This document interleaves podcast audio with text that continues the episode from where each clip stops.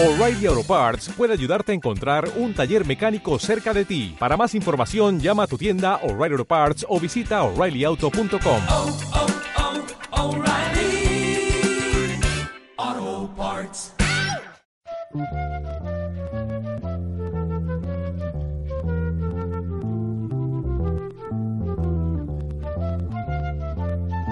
El Departamento de Filosofía de la Universidad de Caldas y la emisora Radio Cóndor presentan su programa La Balsa de la Medusa, dirigido por Pablo Rolando Arango.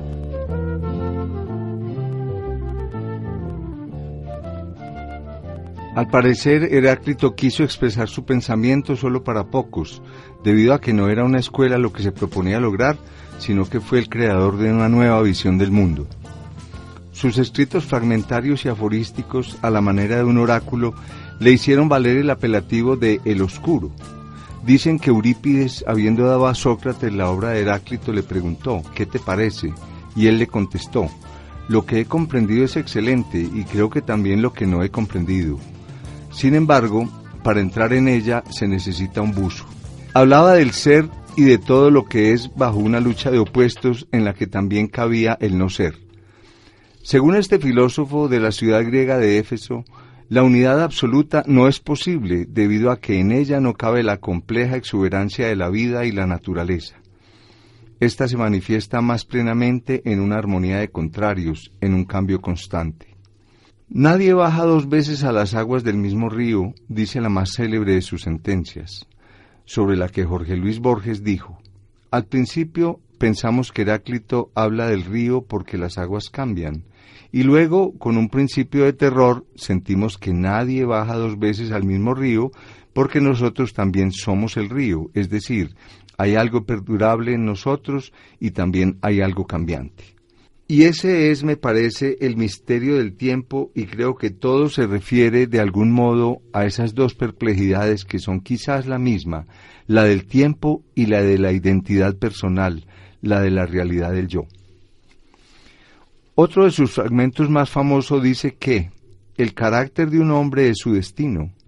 Brian McGee dice que se trata de una anticipación de más de dos mil años a la idea central del psicoanálisis. También puede verse en ese oscuro y luminoso fragmento una condensación magistral del arte de la novela, pues al fin y al cabo una narración no es más que un carácter y sus circunstancias.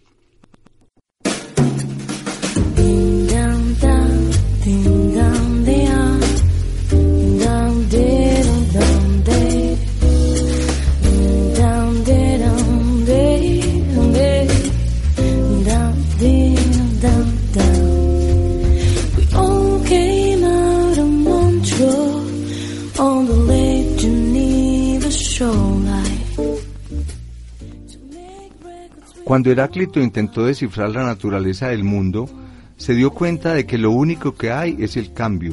Por eso dijo, todo cambia y nada permanece inmóvil.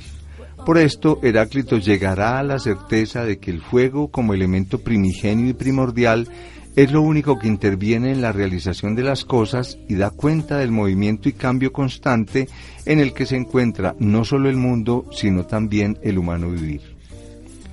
Nos dice en otro de sus fragmentos, todo cambia en el fuego y el fuego en todo, así como las mercancías se cambian por oro y el oro por mercancías.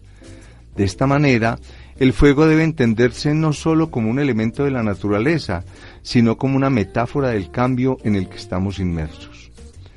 Por su carácter dinámico, el fuego fue el mejor medio para ilustrar la naturaleza dinámica del universo. Él asume varias formas de acción según la diversidad propia de su naturaleza. Es fuego violento, explosivo y repentino como el rayo. Es fuego benigno e iluminador como el del sol. Fuego solar que también es fundamento de vida. Es fuego abrasador que quema y es también fuego sutil.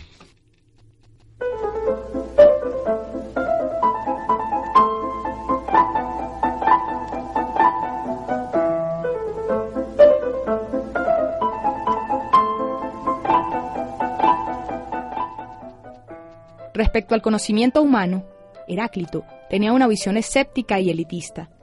En una de sus sentencias afirmó, la naturaleza gusta de ocultarse, y en varios de los fragmentos que conservamos critica la vida del sentido común. Dice de los hombres simples, de la mayoría, que ignoran lo que hacen despiertos, así como olvidan lo que les ocurre en el sueño. Su idea elitista del conocimiento reservaba el saber a unos pocos hombres, a los que comprendían que todas las cosas estaban sometidas al devenir. Según Heráclito, el conocimiento no es para todos, pues muchos hombres se comportan como animales. En otro fragmento afirma, uno para mí es como diez mil, con tal que sea el mejor. Y en otro más, incorpora a su idea aristocrática del saber la usual metáfora del hombre común como un animal insaciable. Los mejores prefieren una sola cosa al todo, el honor sempiterno a lo mortal. Los más se hartan como animales. Puede decirse que Heráclito tenía una idea aristocrática del conocimiento. En algún fragmento dice que una cosa es saber mucho y otra poseer entendimiento. Y constantemente trata a los hombres de sonámbulos y de sordos. Con todo esto, defendía su idea de un saber de lo esencial, saber que implicaba una utilización inteligente de los sentidos para que no nos sedujeran ni nos mostraran una realidad aparente. Si buscas la verdad, prepárate para lo inesperado, pues es difícil de encontrar y sorprendente cuando la encuentres. La zoología filosófica de Heráclito es muy interesante y rica en metáforas. Para criticar a los hombres comunes, a los hombres que se guían por los sentidos y no por la razón del devenir, Heráclito habla de los bueyes y del cerdo. Dice, si la felicidad consistiera en los placeres del cuerpo, llamaríamos felices a los bueyes cuando encuentran algarrobas para comer. Pero la más contundente figura con la que hace evidente su ideal del placer engañoso está contenida en estas palabras. Los cerdos se satisfacen en la inmundicia antes bien que en el agua pura. Además de señalar una separación del rango entre los animales y el hombre, prefiguró una de las metáforas preferidas para atacar a los filósofos que postulan el placer como el bien más elevado, para explicar la relación del cuerpo con el alma, de la sensación con el enterarse de las cosas. Heráclito utilizó la analogía de la araña y la mosca, cuando dijo, así como la araña, que está en el centro de la tela, siente de inmediato cuando una mosca destruye alguno de sus hilos y corre rápidamente allí como doliéndose del corte del hilo, Así el alma del hombre lesionada en alguna parte del cuerpo se dirige rápidamente allí, turbada por la lesión del cuerpo, al cual está unida firme y proporcionalmente. De Heráclito han llamado la atención otras dos imágenes, la imagen de los somnolientos y la figura del niño. Los niños, para Heráclito, reflejan, como los hombres comunes, la credulidad de las ideas heredadas de los padres, o la ingenuidad de las opiniones humanas que son siempre juego de niños, o la inferioridad del hombre frente a los dioses. Esta sería la imagen del niño ingenuo, crédulo e indefenso, pero a su lado está la idea de un niño que juega a ser rey, expresada poéticamente en un fragmento que ha sido visto por algunos como la idea de un mundo que nunca terminará, de un mundo que es como el juego caprichoso de un niño insaciable. Este fragmento recibió después el elogio de Nietzsche, quien dijo, El tiempo, dice Heráclito, es un niño que juega con los dados, el reino es de un niño. Por otro lado, los somnolientos de Heráclito son, en su fauna irónica, los hombres simples y comunes, los que andamos a tientas, los que están dormidos a la vez que despiertos, son los amigos de lo mundano, los parecidos al borracho que se arrastra por las calles. Son una especie de hombres atontados que el filósofo fatiga, como ya antes Parménides había fustigado a sus famosos hombres bicéfalos. Los tontos cuando oyen, dice, son semejantes a los sordos. Sobre ellos es la sentencia de que están ausentes cuando presentes.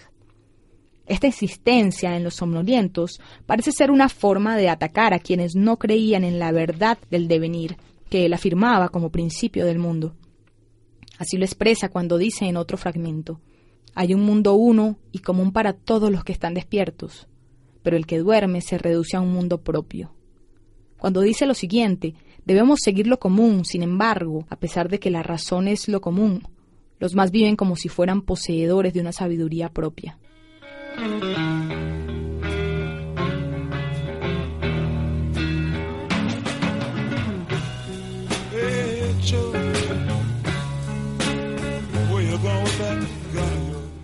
Heráclito acumula contrastes y pone en armonía cosas aparentemente irreconciliables al afirmar que las mismas cosas producen efectos opuestos sobre clases distintas de seres animados. Estos contrastes nos permiten entender que la salud y la enfermedad, el día y la noche, la muerte y la vida, solo tienen sentido si se reconoce la existencia de sus opuestos, porque existen a costas de que el otro no sea. La secreta ley de la vida y del cosmos descansa sobre estas armónicas luchas de contrarios. Por esto también dirá que conviene saber que la guerra es común a todas las cosas y que la justicia es discordia. Asimismo critica a Homero por haber dicho que ojalá se extinguiera la discordia entre los dioses y los hombres, puesto que sin lucha no habría vida y la estática unidad solo es sinónimo de muerte. Heráclito defiende la guerra, pero no entendida como la cólera de lo bélico, sino en tanto lucha vital de contrarios. Es en la guerra entre opuestos que se niegan y se afirman, que se seducen mutuamente, donde se origina la armonía. Dice en otro fragmento, lo que se opone es concorde, y de lo discordante se forma la más bella armonía, y todo se engendra por la discordia. La armonía invisible es mejor que la visible. Ciertamente existirá vida, existirá orden y justicia, pero esa vida, ese orden y esa justicia solo podrán ser el resultado de diversidades. Así hemos mencionado algunas de las teorías de este filósofo, cuyas palabras y pensamientos expresados hace más de 2500 años nos siguen atrayendo y provocando dudas y reflexiones. Podríamos mencionar ahora la afirmación de Bertrand Russell, quien nos recuerda la vigencia y actualidad que posee la filosofía, la cual no parece nunca envejecer, cuando nos dice enseñar a vivir con la constante duda y aún así no sentirse paralizado por ella es seguramente la mejor enseñanza que la filosofía puede ofrecer hoy en día a quien la estudia.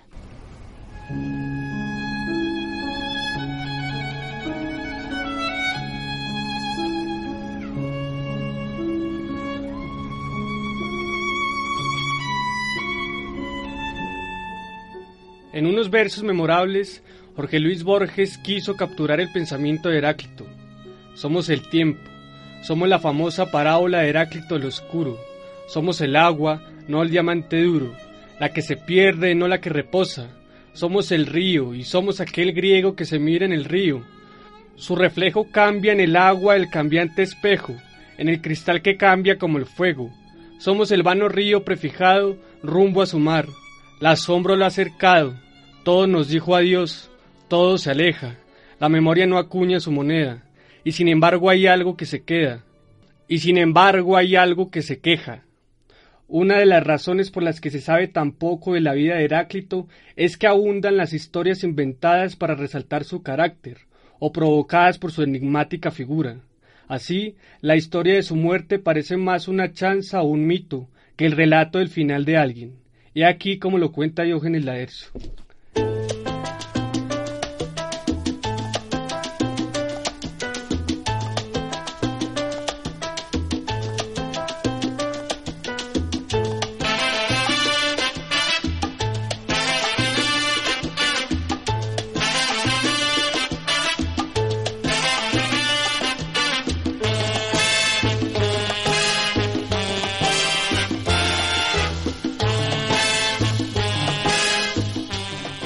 Y al final volviéndose misántropo y apartándose los montes, allí vivía alimentándose de hierbas y verduras. Sin embargo, por este modo de vida, enfermó de hidropesía y regresó a la ciudad, donde empezó a preguntar enigmáticamente a los médicos si podían obtener sequedad a partir de un exceso de agua. Como ellos no le comprendieron, se enterró en un establo de bueyes con la esperanza de que bajo el calor de las boñigas se evaporaría la humedad de su cuerpo pero sin conseguir nada tampoco por este medio, murió tras vivir sesenta años. Como una especie de homenaje final a la ambigüedad, uno de los filósofos más oscuros y luminosos se hundió en el estiércol hasta morir. Aquí cabe recordar que en uno de sus aforismos dijo que el hombre es un saco de excrementos.